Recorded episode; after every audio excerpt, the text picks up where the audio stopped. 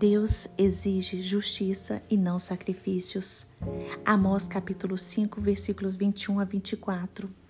Eu odeio e desprezo as suas festas e com as suas reuniões solenes não tenho nenhum prazer. Mesmo que vocês me ofereçam holocaustos e ofertas de cereais, não me agradarei deles. Quanto às suas ofertas pacíficas de animais gordos, nem sequer olharei para elas. Afastem de mim o barulho dos seus cânticos, porque não ouvirei as melodias das suas liras. Em vez disso, corra o juízo como as águas e a justiça como um ribeiro perene.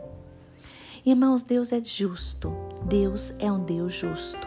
Nele não há injustiça. Deus é correto e é íntegro. Em seu caráter, o Senhor é absolutamente justo, porque além de praticar a justiça divina, ele só faz o que é correto, o que é reto.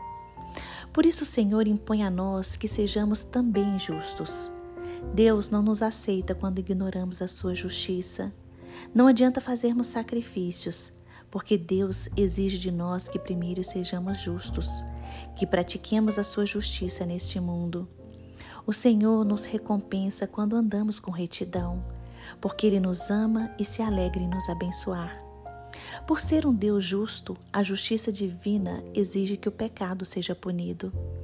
A Bíblia nos conta que a justiça divina se manifestou já no primeiro livro, quando as cidades de Sodoma e Gomorra foram destruídas por desonrarem a Deus. Quando Deus pune o pecado, Deus preserva a sua justiça. Irmãos, o Senhor é justo, é fiel e não comete erros. Isaías capítulo 45, versículo 19 diz: Eu sou o Senhor que falo a justiça e que anuncio coisas retas. Irmãos, em Jesus Cristo nós vemos como Deus nos ama. Ele chegou ao ponto de entregar seu próprio filho para morrer pelos pecadores, para morrer por mim e por você. Deus é tão justo que chegou ao ponto de não poupar nem mesmo Jesus Cristo, que assumiu o lugar dos nossos pecados. Por ser um Deus justo, não podemos deixar de confiar nele. Nós devemos confiar no Senhor todos os dias das nossas vidas e entregar as nossas vidas e os nossos corações ao Senhor.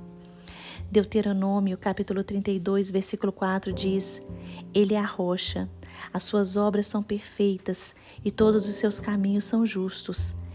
É um Deus fiel que não comete erros, justo e reto Ele é.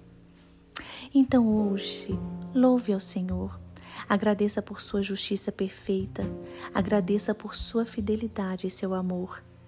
Não se esqueça que Deus é bom e que Ele pode mudar a sua história de vida.